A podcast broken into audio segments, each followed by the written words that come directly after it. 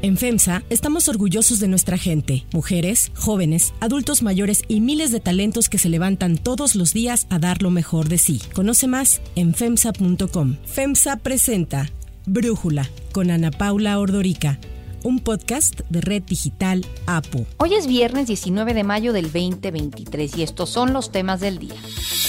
Nuevo revés para el presidente. La Suprema Corte invalida su acuerdo que agilizaba las obras prioritarias del gobierno al considerarlas como de seguridad nacional. Comienza en Japón la cumbre del G7 con nuevas sanciones a Rusia como el centro de la discusión a más de un año de la invasión a Ucrania. Pero antes vamos con el tema de profundidad. Yo lo preguntaré solamente al secretario de la Defensa. ¿Dónde va a votar, secretario? ¿En el Estado de México o en su nueva DEPA de Whisky Lucan? Todos sabemos por quién va a votar, nomás quiero saber dónde va a votar. Así fue como el senador del Grupo Plural, Germán Martínez, cuestionó desde la tribuna de la Cámara Alta al secretario de la Defensa Nacional, Luis Crescencio Sandoval, después de que una investigación de mexicanos contra la corrupción y la impunidad revelara que una proveedora de la Sedena le vendió un departamento de 407 metros cuadrados en el fraccionamiento de lujo Bosque Real en el Estado de México a un tercio del valor real del inmueble. Este es el más reciente de múltiples muestras de corrupción y privilegios que ha recibido el general en lo que va del actual gobierno. Hace apenas unas semanas otra investigación de mexicanos contra la corrupción en alianza con Fábrica de Periodismo mostró que el general Sandoval ha realizado varios viajes al extranjero en jets del ejército, en los cuales se ha hospedado en hoteles de lujo, pagando comidas en restaurantes costosos y los viajes no los hizo él solo, según el reporte. Varios fueron en compañía de su esposa, su hija, su hijo, su nuera, su nieta y a veces su consuegra. Además de la familia, el titular de la Sedena suele llevar una célula de al menos 10 militares entre ayudantes de campo, asistentes para él y para su esposa, jefe de seguridad, médico, enfermera e intérprete. No obstante, el general Sandoval aseguró que la información era los viajes que he realizado son viajes que se han efectuado aquí en el continente. He ido a Estados Unidos dos veces, he ido a Brasil, a la conferencia de ejércitos americanos, he ido bueno, acompañando al señor presidente en la gira a Centroamérica, donde tuve la oportunidad por primera vez de visitar algunos, algunos oh, países centroamericanos, e incluyendo Cuba. Tras las nuevas acusaciones en contra del secretario de la Defensa, el presidente Andrés Manuel López Obrador dijo que todo eran calumnias. Pero que dicen que estuvo 15 días, ¿no? Nunca ha estado el general. O sea, no, o sea que yo sepa. Ah, su familia, a lo mejor sí. Sí, a lo mejor es su familia sí. ¿Y qué? ¿Cuál es el problema? Es el querer manchar, porque la calumnia cuando no mancha tizna. Son unos calumniadores y siempre han actuado así. El problema es que los paseos privados de la familia Sandoval, aunque en algunos fueron realizados sin la presencia del propio secretario de la Defensa, fueron organizados, planificados y vigilados por personal militar, según se confirmó en correos electrónicos filtrados por activistas del grupo Guacamaya. Desde que comenzó el actual gobierno, el presidente señaló que quería asignar más funciones y control de tareas civiles al ejército por ser incorruptible. Por ello, le ha asignado más presupuesto. Tan solo el año pasado, las Fuerzas Armadas recibieron más de 200 mil millones de pesos, el segundo presupuesto más alto de la administración pública. En el último año de gobierno de Enrique Peña Nieto, la Secretaría de la Defensa Nacional solo recibió 81 mil millones de pesos. Con respecto al Departamento de Bosque Real, el general Sandoval reportó a la Secretaría de la Función Pública que el valor de adquisición fue de 9 millones de pesos, a pesar de que, de acuerdo con la investigación de Mexicanos contra la Corrupción, inmuebles de dimensiones y características parecidas en el mismo fraccionamiento están valuados hasta en 30 millones de pesos. Además, en la declaración patrimonial que el secretario de la Defensa presentó en mayo del 2022, omitió reportar dicho departamento. Así explicó el general la adquisición del inmueble. Lo adquirí en el precio que dice la nota, pero lo que no menciona esa nota es que el departamento era obra gris. Ese edificio, ese departamento tenía 11 años en que había sido construido y por alguna circunstancia las personas dueñas anteriormente de ese departamento no habían hecho los acabados. Esa fue la oportunidad que tuve para adquirirlo a ese precio en ese lugar. No es eh, cierto que cueste 30 millones de pesos. Ese departamento lo adquirí a través de un préstamo del Banco del, del ejército. De acuerdo con el presidente López Obrador, los ataques a las Fuerzas Armadas se deben a que México recuperó su soberanía frente al mundo y ya no sirve a ningún gobierno extranjero. Por eso las investigaciones. Y me preguntas si le tengo confianza a las Fuerzas Armadas, claro que sí. Y si le tengo confianza al general, claro que sí. El general, entre otras características, entre otras virtudes, es una gente honesta, incorruptible. El análisis. Para profundizar más en el tema, le agradezco a Verónica Ayala, periodista de investigación de Mexicanos contra la Corrupción y la Impunidad, platicar con nosotros. Verónica, ustedes han sacado pues estas dos investigaciones que menciono en este momento, que tiene que ver primero el tema del departamento del general secretario ahí en Bosque Real y segundo los viajes de él y de su familia. El presidente dice que todo esto es un ataque porque México ha recuperado su soberanía y ya no servimos a ningún gobierno extranjero. ¿Qué opinas? Yo creo que los elementos y las pruebas de esta investigación en particular son contundentes y están ahí a la vista, al acceso de la opinión pública en nuestro sitio web contra la corrupción.mx y más allá de este discurso, más allá de lo que diga el presidente, vimos algo, yo creo que quizá poco esperado, vimos al titular de la Secretaría de la Defensa Nacional, al general Luis Crescencio Sandoval, confirmando cada una de las cuestiones que publicamos en Mexicanos contra la Corrupción y la Impunidad, admitiendo que efectivamente adquirió este lujoso departamento en una de las zonas más exclusivas del Valle de México, como es el fraccionamiento de Bosque Real en Whisky Lucan, y lo más importante, reconociendo que se lo compró a la socia, al accionista de una empresa proveedora de la Sedena, que es Protective Materials Technology. Sí, ahora él dice que todo fue a través de una agencia inmobiliaria y que no conoció a la parte vendedora sino hasta el momento en que se firmó la transacción. ¿Qué opinas de eso, Verónica? Sí, es lo que señala él. Yo creo que, en mi opinión, es difícil de creer esto. Yo creo que cualquier persona que está involucrada en una compraventa de este tipo, pues lo primero es revisar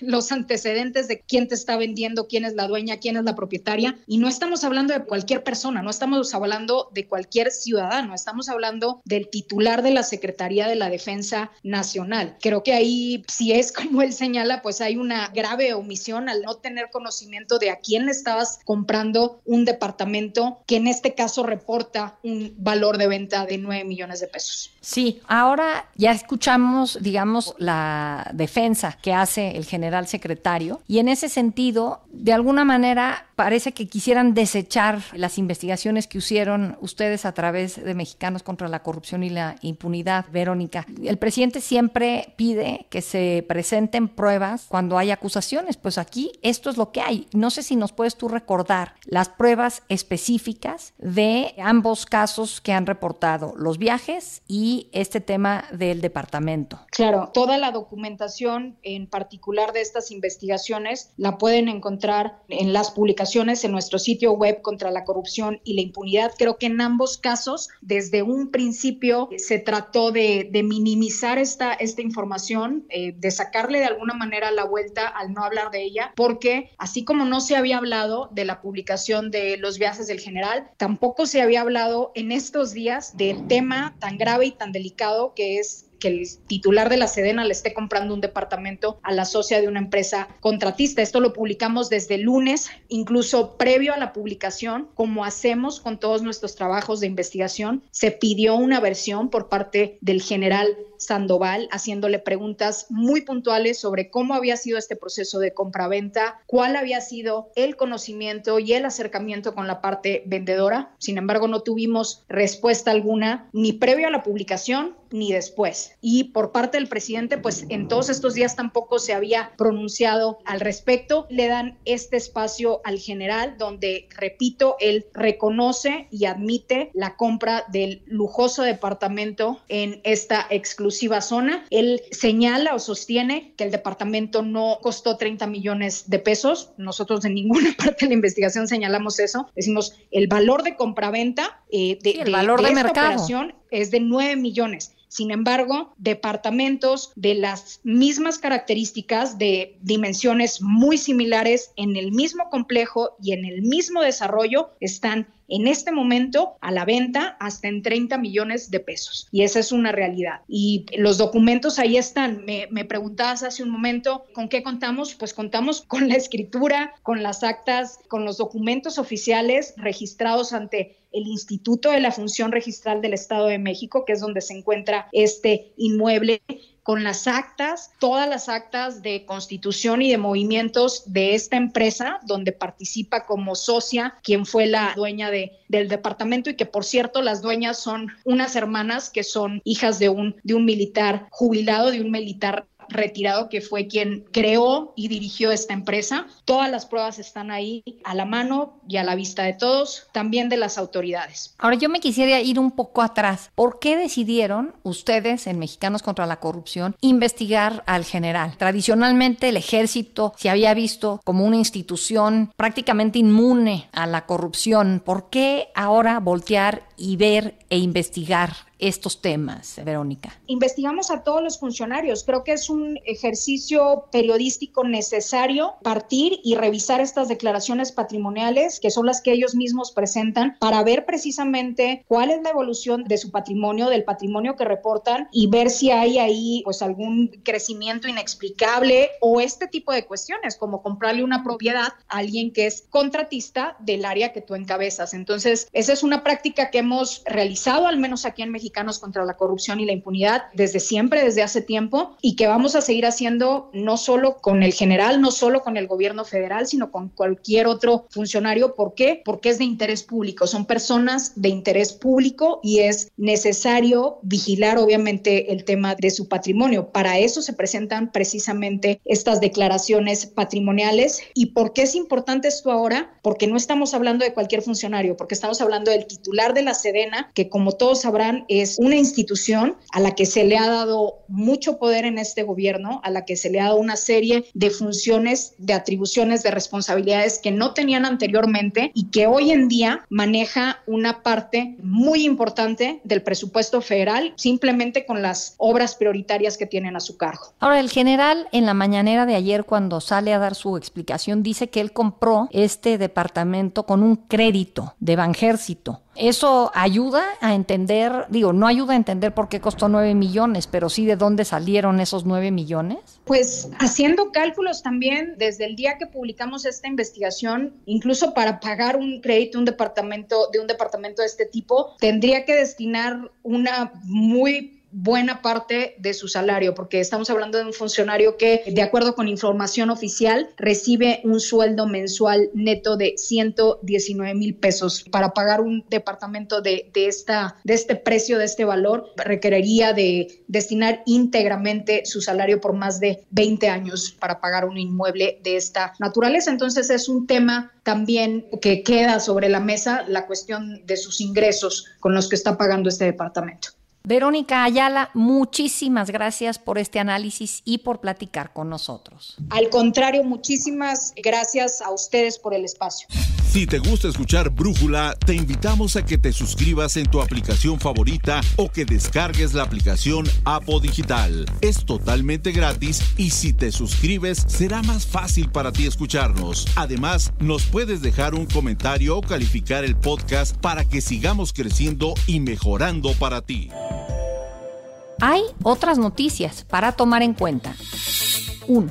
Invalidez. Señora Presidenta, permito informarle que existe mayoría de ocho votos por lo que se refiere a la propuesta de invalidez del artículo primero del acuerdo impugnado. La Suprema Corte invalidó el acuerdo del presidente Andrés Manuel López Obrador, por el cual clasificó como de interés público y seguridad nacional las obras y proyectos prioritarios de su gobierno, tales como el Tren Maya, el Aeropuerto Felipe Ángeles, la refinería de Dos Bocas, entre otros. El proyecto a cargo del ministro Juan Luis González Alcántara indicaba que el llamado decretazo transgredía el derecho de acceso a la información, así como las facultades del INAI para su salvaguarda. Recordemos que mediante el acuerdo publicado el 22 de noviembre del 2021 en el Diario Oficial, el gobierno ordenaba autorizar permisos provisionales a las obras para que pudieran avanzar pese a que no tuvieran dictámenes, permisos como la mía, la manifestación de impacto ambiental o licencias. Además, restringía el acceso a datos sobre estos proyectos, algo que ya comentábamos ayer cuando hablábamos del tren Maya. Esto dijo el ministro ponente Juan Luis González Alcántara. Se especifica el alcance de los términos seguridad nacional e interés público para efectos de acceso a la información. Por lo tanto, los alcances del acuerdo impugnado implican una intromisión a su facultad reglamentaria. Adicionalmente, la declaratoria de interés público y de seguridad nacional implica una vulneración a la inatacabilidad de las resoluciones del INAI. La invalidez se dio con ocho votos a favor del proyecto. En contra de él y a favor de que las obras se clasificaran como de seguridad nacional, se pronunciaron los tres ministros afines al presidente López Obrador. Me refiero a Yasmín Esquivel, Loreta Ortiz y Arturo Saldívar. Al inicio de la sesión, los ministros determinaron que el acuerdo se trataba de un acto administrativo y no una norma general, por lo que solo requerían seis votos a favor del proyecto para declararse inconstitucional. Así habló el ministro Arturo Saldívar en defensa del decretazo. Estoy en contra de la invalidez del acuerdo impugnado, pues, contrario a lo que sostiene el proyecto, de ninguna manera afecta o interfiere en el derecho de acceso a la información pública y por consiguiente no afecta las atribuciones del INAI en materia de transparencia. La propuesta parte en su totalidad de una premisa equivocada. Otra de las ministras que defendió el decretazo, Yasmín Esquivel, causó risas, burlas y hasta desesperación entre sus pares al cuestionar los alcances de la invalidez. Esto fue lo que reclamó la ministra y cómo la corrigieron sus homólogos. El INAI el Ejecutivo Federal. Entre ellos. Es el Ejecutivo Federal, entre ellos. El decreto. Pero por, queda vivo para los demás. El decreto por ocho votos fue declarado inconstitucional. Pero queda vivo para los demás. Es entre las partes, el INAI y el Ejecutivo Federal. No se le cayó, La se cayó al Ejecutivo. Sí, Poder Ejecutivo Federal, pero queda vivo para los demás. ¿Para quiénes? Para entre las los demás. partes, la- los demás de la administración pública. Pues se está invalidando el Ese- decreto. Eso no es sería interpartes. Interpartes es Ejecutivo y NAI. Exacto. El Ejecutivo es el que da la instrucción de actuar a las administraciones. Si esa instrucción se cae, no existe ya. Claro. Cabe destacar que el proyecto del ministro Juan Luis González Alcántara señalaba que no habría efecto retroactivo para anular las autorizaciones ya hechas, por lo que los permisos asignados, por ejemplo, al tren Maya, quedarán vigentes. El INAI celebró el fallo de la Corte y dijo que con la decisión de los ministros queda a salvo el derecho de la sociedad a conocer y acceder a toda la información relacionada con los proyectos y obras a cargo del gobierno. Sin embargo, después del fallo de la Suprema Corte invalidando el polémico decreto, ayer fue publicado en el Diario Oficial de la Federación otro decreto declarando asunto de seguridad nacional y de interés público la construcción, funcionamiento, mantenimiento y operación de obras y proyectos como el Tren Maya, el corredor interoceánico del Istmo de Tehuantepec y diversos aeropuertos. Sobre este nuevo decreto de la presidencia a unos minutos del fallo de la Suprema Corte, el analista Carlos Bravo Regidor nos da su punto de vista. La verdad es muy sorprendente el gesto que tuvo el presidente apenas unas cuantas horas después de que la Suprema Corte pues revocó su decreto y además lo revocó de una manera la verdad muy humillante y que después de eso el presidente tenga de alguna manera como este descaro de volverlo a hacer y además con el cálculo perfectamente hecho de que ahora en la medida en que el INAI está inoperante ahora lo vuelven a decretar y el INAI que fue quien lo había impugnado fue quien ganó en cierto sentido ya no lo puede impugnar ya no lo va a poder impugnar porque el pleno está incompleto o sea es un acto de mucho descaro, de mucho cinismo. Y desde luego que uno se pregunta, bueno, pero ¿qué no era este el, el, hombre que decía que iba a combatir la corrupción? ¿Cómo es que terminó combatiendo la transparencia? Combatiendo el derecho a acceder a la información sobre la obra pública. ¿Qué habrá en esa obra que le urge tanto correr como el, el velo de opacidad encima de ella, que no se pueda ver, que no se pueda saber? Pues ¿qué está escondiendo? ¿Qué teme? 2. Biden y el G7.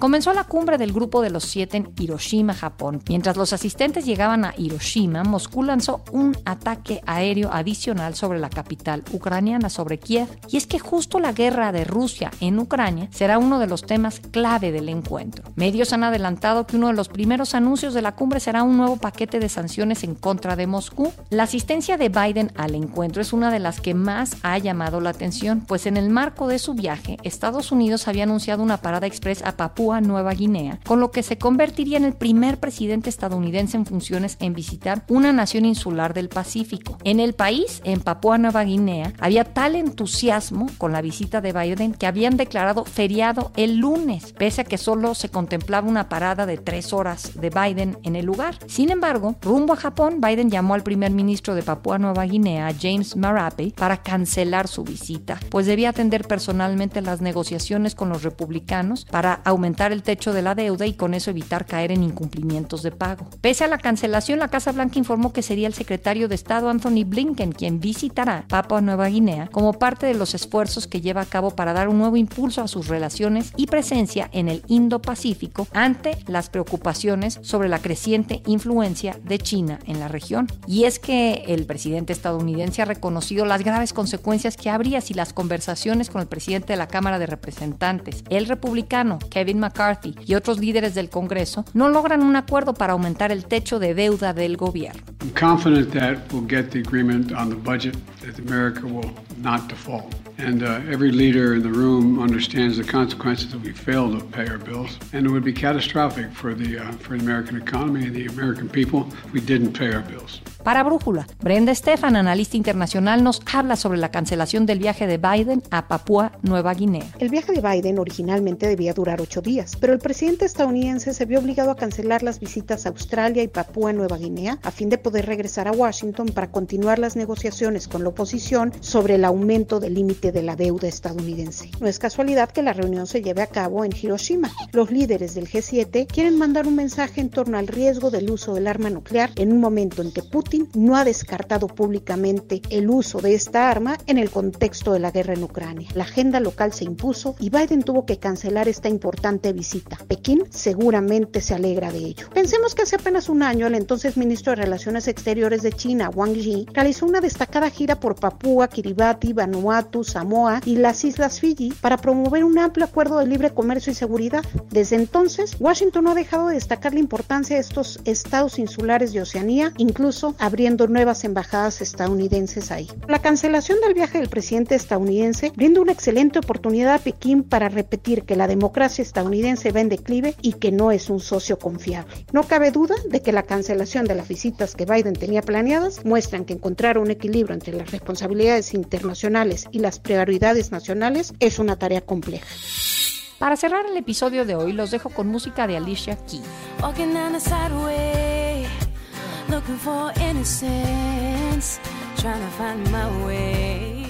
La cantante Alicia Keys, quien se encuentra de gira en México, invitó a uno de sus conciertos al intérprete de regional mexicano, Ángela Aguilar, al lado de quien cantó a ritmo de mariachi Looking for Paradise y Qué agonía. La invitación a la cantante mexicana surge tras el éxito que alcanzó Alicia Keys al cantar con Carol G en uno de sus conciertos en Colombia.